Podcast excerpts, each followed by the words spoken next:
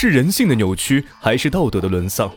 抽丝剥茧，带你走进事件真相。同样的案例，别样的精彩。欢迎收听《逢申大案纪实》。欢迎收听今天的大案纪实，我是冯申。今天给大家带来一例：四名少年深夜虐杀女子。二零零六年五月二十一号凌晨，北京一对双胞胎少年。带着他们的情侣虐杀了一个素未平生的陌生女子，他们用尽手段折磨受害者一个多小时，直至其死亡，死状惨不忍睹。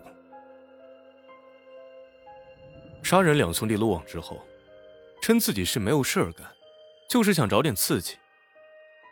听到受害者受虐待的惨叫声，自己感觉特别舒服。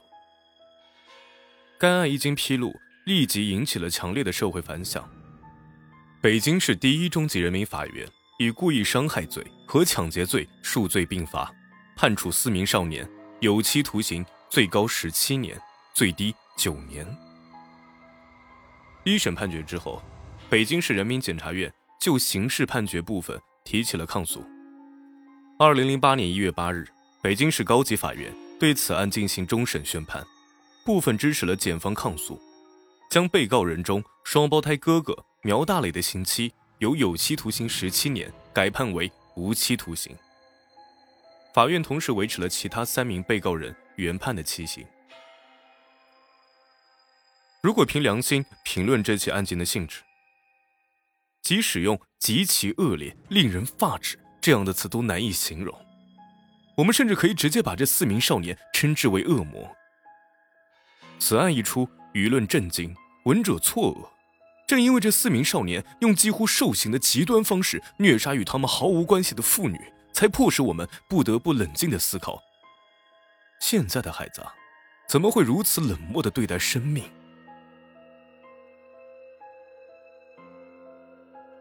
三十六岁的丁小燕是一个心地善良的好女人，对丈夫而言，她是百里挑一的贤惠妻子；在儿子的心中，她是慈祥美丽的好母亲。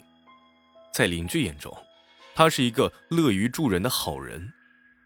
然而，正是这样一个风华正茂的江南女子，却无端遭到横祸而丧命北京街头。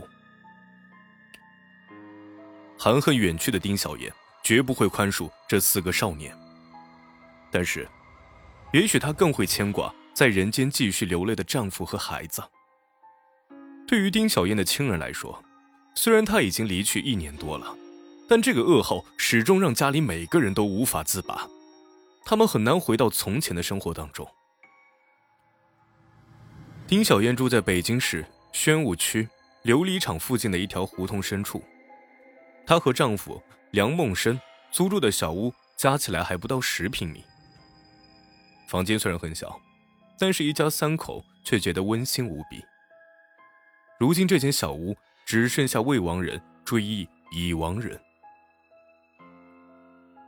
一九九二年，出生在浙江省苍南县的丁小燕和梁梦生喜结良缘。一年后，他们的儿子出生了。那个时候，他们的生活比较清苦。丁小燕在老家的理发店工作，梁梦生经常去帮忙，再做点其他的小生意。虽然两个人都很努力，但是家里的生活却仍然没有得到改善。通情达理的丁小燕。并没有埋怨梁梦生没有给他良好的生活环境，反而是默默的支持他，让梁梦生十分感动。丁小燕的姐夫早年来到了北京，开了一家小公司，经济条件逐渐好转。当他看到丁小燕夫妇的境况后，便想着帮他们一把，于是他就让梁梦生来到北京给他打工。丁小燕和梁梦生一合计啊。觉得目前也只能外出打工才能挣到更多的钱。于是，二零零零年，梁梦生只身来到北京。一年后，牵挂丈夫的丁小燕带着孩子跟随而来。孩子插班进了家附近的小学，一家人在姐夫的帮助下，生活比起从前好了很多。在北京的日子里，梁梦生每天早出晚归，在外面跑业务。丁小燕。则在姐夫的公司里面工作，平日里还负责接送孩子上学。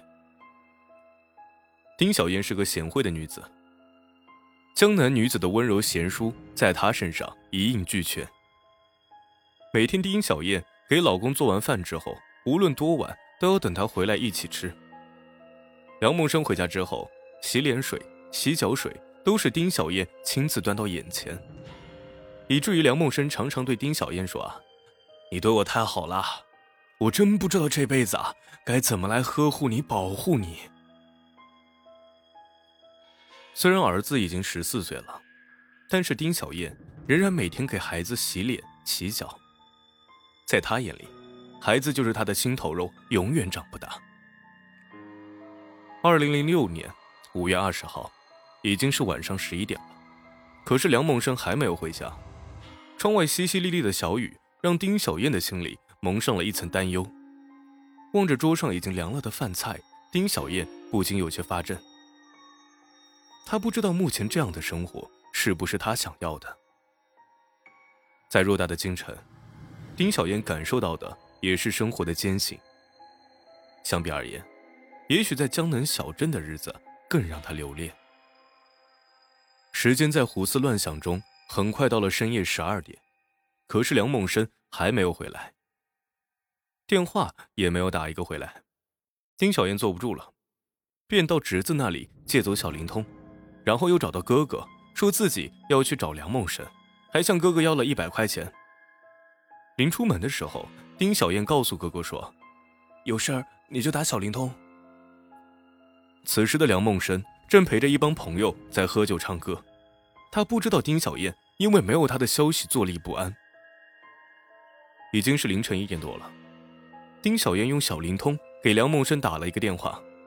当得知梁梦生这么晚了还没有回家，却在外面唱歌喝酒时，丁小燕的气不打一处来，心想可怜自己还巴巴的为他担忧，人家倒是在外面花天酒地，连个电话都不打回来。有些委屈的丁小燕语气有些生硬：“你快点回家吧，就知道自己在外面玩。你知不知道你这么晚了不回家，我有多担心啊？”杨梦生不以为然，说：“哎呦，都是一帮朋友，你以为我愿意喝酒啊？愿意应酬？可是你总不能让我得罪这些朋友是吧？”丁小燕气鼓鼓地说：“我不管，反正我现在就到路口的工艺品店门口等你，你快点回来。”说完，丁小燕挂断电话，撑开伞走进雨里，消失在茫茫的雨幕中。他这一走，便再也没有回来。